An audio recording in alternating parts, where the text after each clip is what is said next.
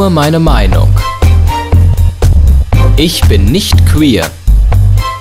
Ein Kommentar von Stefan Seefeld. Zurzeit ist wieder CSD-Saison, die ihren Höhepunkt am vergangenen Wochenende mit dem Straßenfest in Köln feierte. Dort gingen wieder Tausende von Queers, also Schwule, Bisexuelle, Lesben, Transidente, Pansexuelle und was es sonst so gibt, auf die Straße. Offiziell haben sie dort demonstriert. Faktisch haben sie dort wild gefeiert und mit ihren mehr oder weniger ausgefallenen und sexistischen Outfits ihre sexuellen Vorlieben und Fetische zur Schau gestellt. Provokation statt Demonstration könnte das Motto gewesen sein. Stattdessen lautete es Anders leben, wobei nicht ganz klar wird, was man damit aussagen möchte.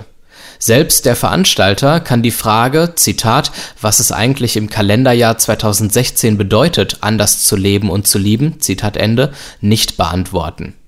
Es lässt sich jedoch feststellen, dass man in der queeren Community sehr großen Wert darauf legt, anders zu sein.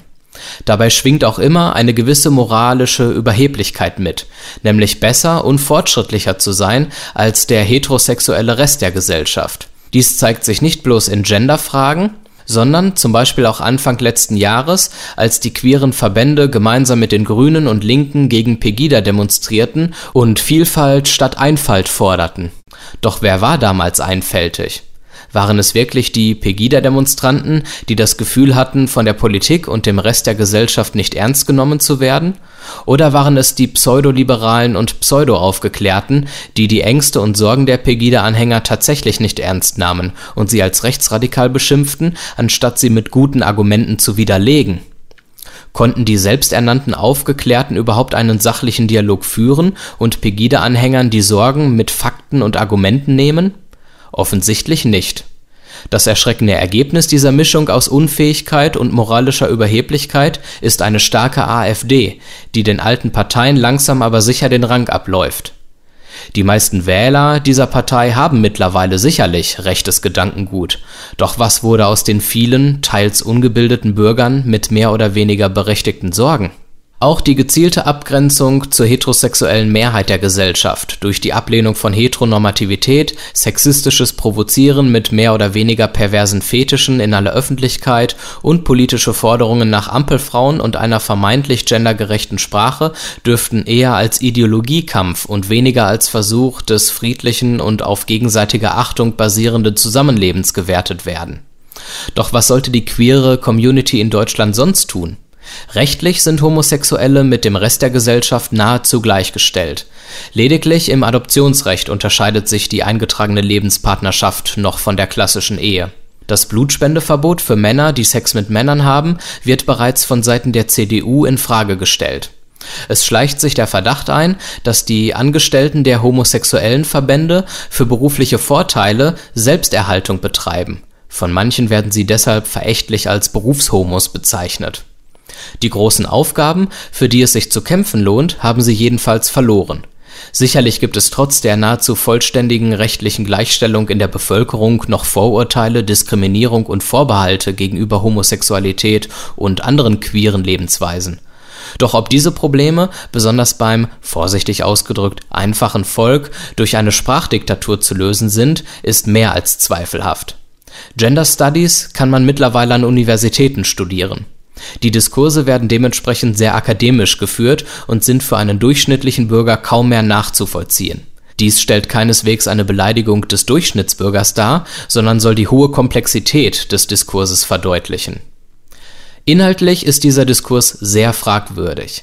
Selbst wenn die These stimmen würde, dass wir die Disposition haben, bei der Verwendung des generischen Maskulinums männliche Entitäten verschiedener Art, je nach Kontext, zu assoziieren, liegt damit erstens noch keine Diskriminierung der Frau oder anderer nicht männlicher Menschen vor, denn Diskriminierung entsteht meines Erachtens nur durch diskriminierende Handlungen oder Unterlassungen, und wird zweitens damit noch längst nicht die Ursache von Intoleranz bekämpft, wenn man eine gendergerechte Sprache einführt. Verwendet man beispielsweise statt Arzt den ungelenken Begriff Person im ärztlichen Dienst, so werden einige Menschen je nach psychologischer Disposition weiterhin zuerst an einen Mann denken, anstatt sich eine Frau oder einen geschlechtslosen Menschen vorzustellen. Die Gedanken sind frei, auch wenn man sie mit gendergerechter Sprache zu kontrollieren versuchen will. Selbst wenn man an kein konkretes Geschlecht denkt, wird sich die persönliche Einstellung zu Frauen deshalb nicht ändern. Eine tolerante Erziehung und das Ausbilden positiver Erfahrungen mit unterschiedlichen Menschen wie Männern, Frauen, Homosexuellen, Heterosexuellen, Ausländern, Behinderten usw. wird wohl eher zum gewünschten Ziel führen als Doktorspiele an der Sprache. Doch wie soll die queere Community als positives Beispiel vorangehen, wenn sie selbst nicht konsequent tolerant ist? Die Verachtung traditioneller heterosexueller Rollenbilder sei an dieser Stelle sogar mal ausgeklammert. Der Begriff queer steht stellvertretend für die LGBT-Community, eine Szene, die so bunt wie der Regenbogen ist. Kategorien sieht man hier offiziell nicht so gerne, da sie den Menschen beschränken und Schubladendenken fördern würden. Dies wiederum könne zu Diskriminierung und Engstirnigkeit führen. Doch Diskriminierung ist in der queeren Community Alltag. Oftmals gilt Junge wollen mit Alten nichts zu tun haben, zarte Twinks grenzen sich von der kräftigen Chubby- und Bärenszene ab und Jungs, die hetero-like aussehen, verachten die Tucken und Transen. Natürlich gibt es auch die politisch korrekten Vorzeigequeers, die die gendergerechte Sprache im Schlaf beherrschen und sich selbst sowie andere nicht über Kategorien definieren – dass mit der kompletten Ablehnung sämtlicher Kategorien die sexuellen Orientierungen und Vorlieben und somit auch die Queerbewegung selbst widerlegt wird, scheint dabei nicht sonderlich zu stören, obwohl sie nach der Dekonstruktion sämtlicher Kategorien nichts mehr hat, über das sie sprechen und urteilen kann.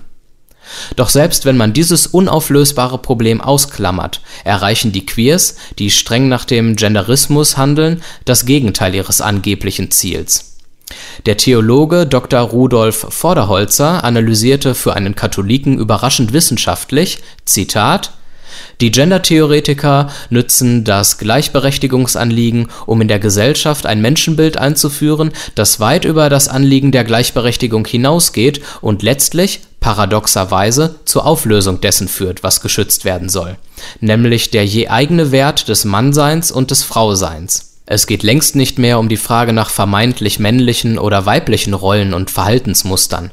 Natürlich können auch Männer Hemden bügeln, Geschirr waschen und Kinder wickeln.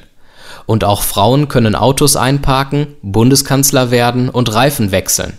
Es geht nicht um das vermeintlich typisch weibliche und das vermeintlich typisch männliche. Es geht um das Wesentliche. Wenn eine Frau ein Kind bekommt, dann sagen wir nicht typisch Frau, so als bräuchte es nur einen hinreichend emanzipierten Mann, der es ihr gleich tun könnte. Nein, das ist nicht typisch, sondern das ist wesentlich. Und das leibliche Dasein einer Frau, ihr Hormonhaushalt, ihre Körperlichkeit ist daraufhin ausgerichtet und bleibt es auch, wenn sie ehelos lebt und kinderlos bleibt. Zitat Ende. In meinen eigenen Worten und ohne den theologischen Unterbau ausgedrückt, Bestimmte Charakteristika oder sogar Spezifika eines Geschlechts finden sich nicht im anderen Geschlecht wieder. Sie bieten Alleinstellungsmerkmale, die uns dem Geschlecht einen Wert geben lassen. Mit der Dekonstruktion der Geschlechter wird der Wert, dessen wegen wir uns laut des Genderismus beliebig für ein anderes Geschlecht entscheiden können wollen dürfen, ebenfalls dekonstruiert auch die Existenz von Transidentität wird folglich negiert, was bei Transidenten wohl auf großen Unmut stoßen dürfte. Die ethischen Folgen des Genderismus wären daher kritikwürdig. Der Theologe, Philosoph und Publizist Dr. David Berger stellte die berechtigten Fragen: Zitat was hilft es schwulen Männern, wenn man ihnen sagt, dass sie ihr Geschlecht und damit auch ihre sexuelle Orientierung beliebig von Tag zu Tag neu wechseln und bestimmen können? Und bietet die Gendertheorie, die Geschlechterrollen und somit auch sexuelle Veranlagung weitestgehend von gesellschaftlichen Konstituenten abhängig macht, nicht genau den ideologischen Boden, den jene Homoheiler benötigen? Zitat Ende.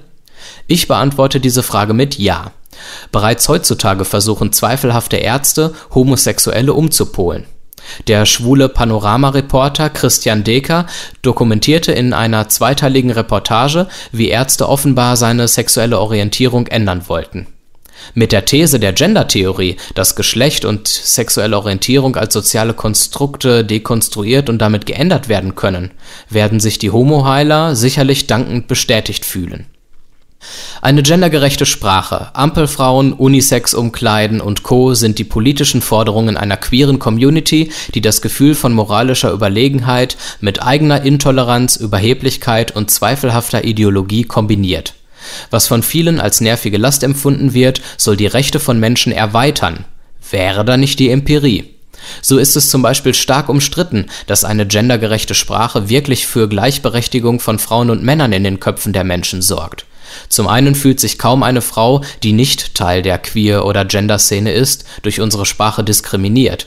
Die allermeisten Frauen denken sich nicht in eine Opferrolle hinein, sondern fühlen sich trotz einer durch das generische Maskulinum beherrschten Sprache in allen Formulierungen mit inbegriffen. Wer entsprechenden Berichten in den großen Medien in diesem Punkt nicht traut, kann die unterschiedlichsten Frauen draußen auf der Straße gerne selbst dazu befragen zum anderen ist unter Philosophen die These umstritten, dass Sprache unser Denken prägt. So sind Menschen, die von Geburt an gehörlos sind und nicht sprechen können, in der Lage zu denken und nonverbal zu kommunizieren. Ihre Vorstellungen von sozialer Männlichkeit und Weiblichkeit sind somit gewiss nicht auf die Dominanz des generischen Maskulinums zurückzuführen. Man könnte an dieser Stelle noch in aller Ausführlichkeit auf die anderen Forderungen der Genderaktivisten eingehen. Allesamt sind sie inhaltlich fragwürdig. Die geforderten Ampelfrauen würden durch ihre weibliche Darstellung die klassische Rollenverteilung unterstreichen, anstatt sie zu dekonstruieren. Unisex-Umkleiden im Schwimmbad würden Menschen diskriminieren, die sich aufgrund religiöser Überzeugungen oder Schamgefühl nicht vor dem anderen Geschlecht entblößen dürfen oder möchten. Ein Umdenken in den Köpfen der Menschen wird nicht in erster Linie durch eine politisch korrekte Sprache, politisch korrekte Ampeln und politisch korrekte Umkleideräume erzeugt Toleranz und Gleichberechtigung werden vielmehr durch Vorbilder im Alltag geschaffen. Vorbilder, die einem die Angst vor dem Fremden nehmen, ohne die Ablehnung der eigenen Lebensweise durch Provokation zu verstärken. Sowohl Erzkonservative als auch Genderaktivisten sollten sich einen Gedanken zu Herzen nehmen in unserer Gesellschaft sollte sowohl für eine heteronormative als auch für eine queere Lebensweise Platz sein, aber nur solange man der jeweils anderen Lebensweise mit Respekt auf Augenhöhe begegnet und ihr durch die eigene Entfaltung nicht die Luft zum Atmen nimmt. Den Respekt vor anderen Sichtweisen und die Bereitschaft, mit dem Rest der Gesellschaft friedlich zusammenzuleben, kann ich bei vielen Gender- und Queeraktivisten nicht erkennen Deshalb zähle ich mich als schwuler Mann nicht zur queeren Community und distanziere mich deutlich von ihr. Ich bin nicht queer. Alle Folgen von Nur meine Meinung gibt es als Audiopodcast und als Text auf www.stephanseefeld.de.